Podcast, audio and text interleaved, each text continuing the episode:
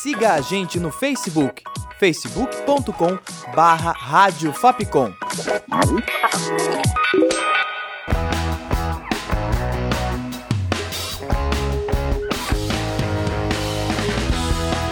Rádio Fapcom. O som da comunicação.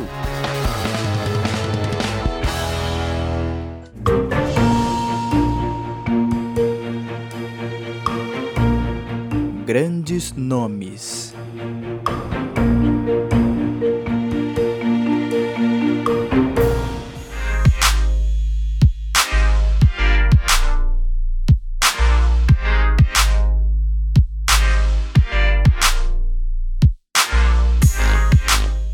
Olá, ouvinte. Eu sou o Thales Ribeiro.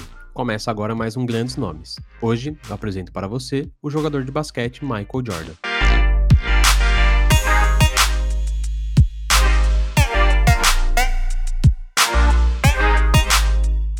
Michael Jeffrey Jordan nasceu no dia 17 de fevereiro de 1963, no Brooklyn, Nova York. Era filho de James Raymond Jordan e de Dolores Jordan. Aos 7 anos de idade, Jordan mudou-se para a Carolina do Norte, acompanhado do pai e dos outros quatro irmãos. Em determinado momento, James Jordan decidiu montar uma cesta de basquete improvisada para que os filhos pudessem brincar. E foi ali que o pequeno Michael Jordan, com apenas 13 anos, começou a mostrar seus talentos para as atividades esportivas. De início, Jordan era considerado baixo para o basquete e, tendo essa percepção, decidiu se arriscar em outros esportes, como o futebol americano e o beisebol. Mas nunca deixou de jogar basquete, e conforme o tempo passava, ia se aprimorando e melhorando cada vez mais no esporte.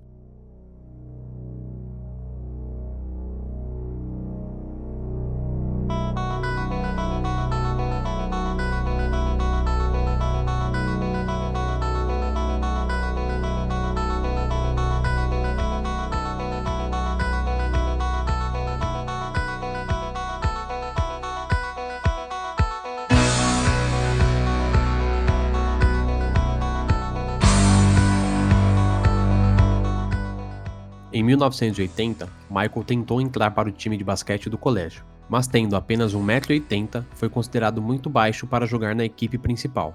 E não satisfeito, Jordan se motivou a mostrar seu valor e se tornou a estrela principal da equipe júnior, registrando vários jogos de 40 pontos. No ano seguinte, e 10 centímetros mais alto, enfim foi escalado para a equipe principal do colégio, e quebrou todos os recordes possíveis daquele ano, e assim foi eleito um dos 10 melhores jogadores universitários dos Estados Unidos. Em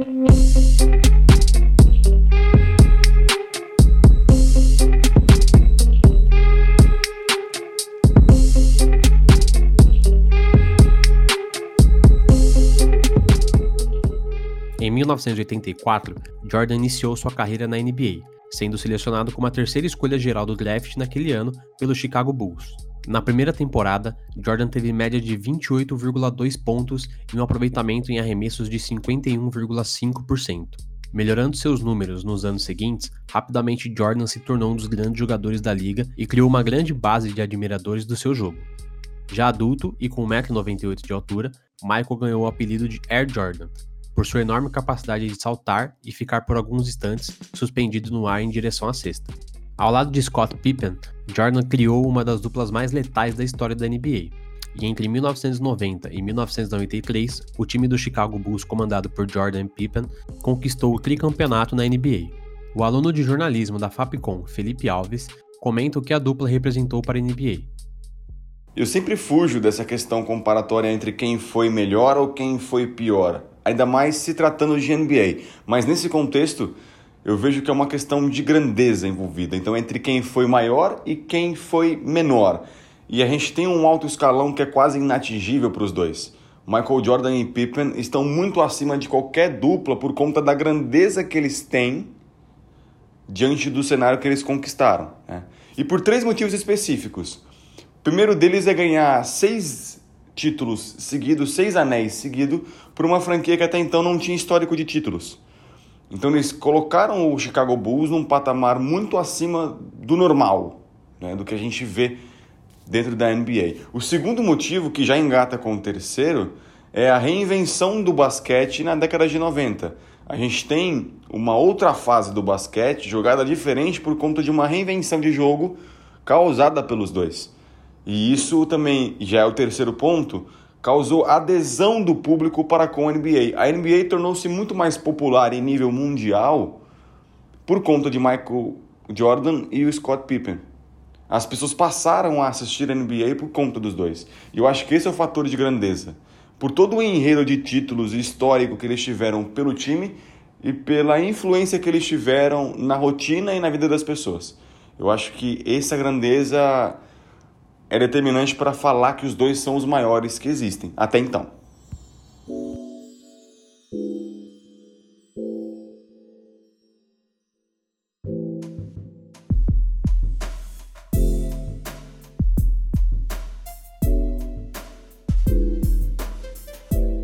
No fim de 1993, Jordan decidiu anunciar a aposentadoria da carreira de jogador de basquete. Alegou que perdeu a vontade de jogar devido à morte de seu pai, assassinado meses antes. Sendo assim, a lendária camisa 23 foi aposentada pelos Bulls. Jordan, em seguida, anunciou que estava assinando um contrato com o Chicago White Sox, time de beisebol. A decisão foi tomada para concretizar o sonho do pai, que imaginava ver o filho como jogador da MLB, a Liga Americana de Beisebol. Após duas temporadas fora, o astro da NBA anunciou seu retorno para o time de Chicago, e no dia seguinte, Jordan voltava às quadras contra o Indiana Pacers vestindo a camisa 45, já que a sua camisa 23 havia sido aposentada em sua homenagem. Jordan marcou 19 pontos, no que foi o jogo com maior audiência daquela temporada.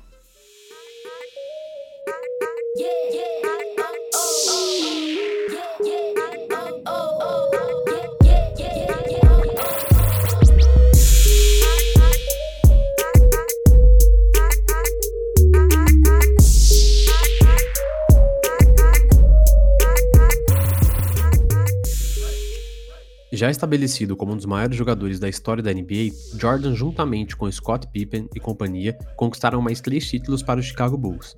E em 1997, Jordan escreveu o que é até hoje uma das histórias mais icônicas da liga.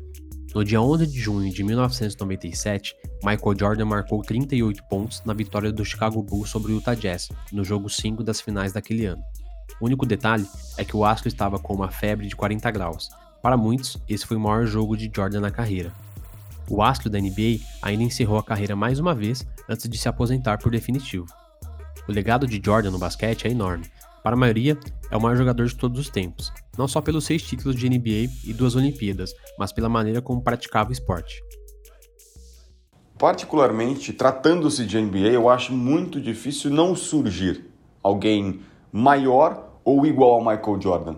A gente vê no histórico dos anos da NBA, desde a década de 80, times que a gente achou que não iriam surgir mais e que no final das contas a gente viu algo que surpreendeu, superou ou se igualou. A gente tem o Showtime do Lakers com o Magic Johnson, a gente achou que nunca mais existia algo igual. Veio o Chicago Bulls de Michael Jordan para fazer diferente e superá-los.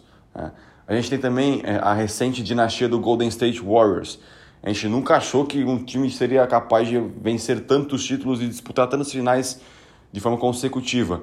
Então eu nunca fecho portas para esse futuro porque a NBA ela é uma fonte reveladora de jogadores muito abundante. A gente vive uma época também de bastante nomeações que se comparam a Michael Jordan. Né? A gente tem bastante comparações entre LeBron James e Michael Jordan. Os feitos não são os mesmos, mas a grandeza pode ser comparada, ainda que LeBron James seja muito abaixo de Michael Jordan, na minha visão.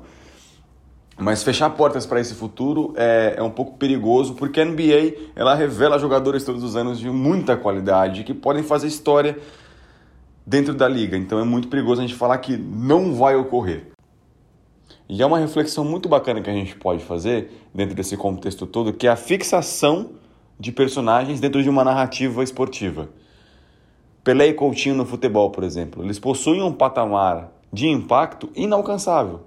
Mas não porque alguém não superou os dois, mas porque fixaram eles como estopim e criação de tudo, porque foram os primeiros a fazer as coisas acontecerem de como de fato foram.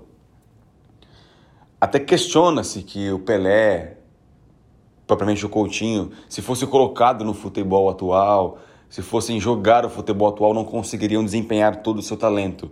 É evidente que sim, é evidente que não, embora eu também discorde dessa afirmação.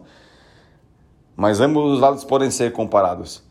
E fechando esse parêntese, embora os dois possam não desempenhar um papel dentro do futebol atual, eles viveram uma história que pode ser atingida, mas foram o estopim dessa história, assim como Michael Jordan e Pippen. Pode ser que alguma dupla venha a superá-los, pode ser que alguma dupla venha é, a ganhar os mesmos números de títulos e de premiações. Porém, Michael Jordan e Pippen foram o estopim disso tudo. Então são fixos na história do basquete a ponto de a gente considerá-lo rei e nem se discutir isso. Por justamente darem esse primeiro passo de conquista, esse primeiro passo de um feito que ninguém fez. E isso é muito trivial, muito importante.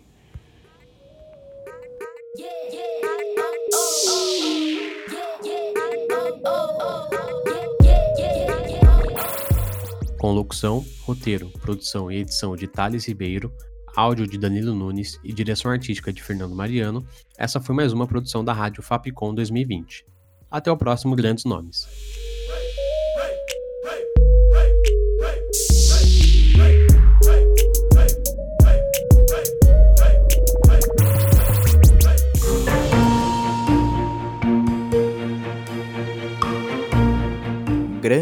Nomes.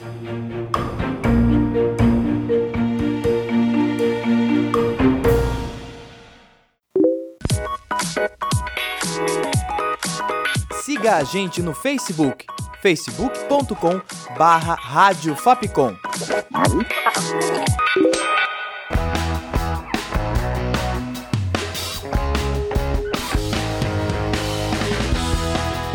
Rádio Fapcom. O som da comunicação.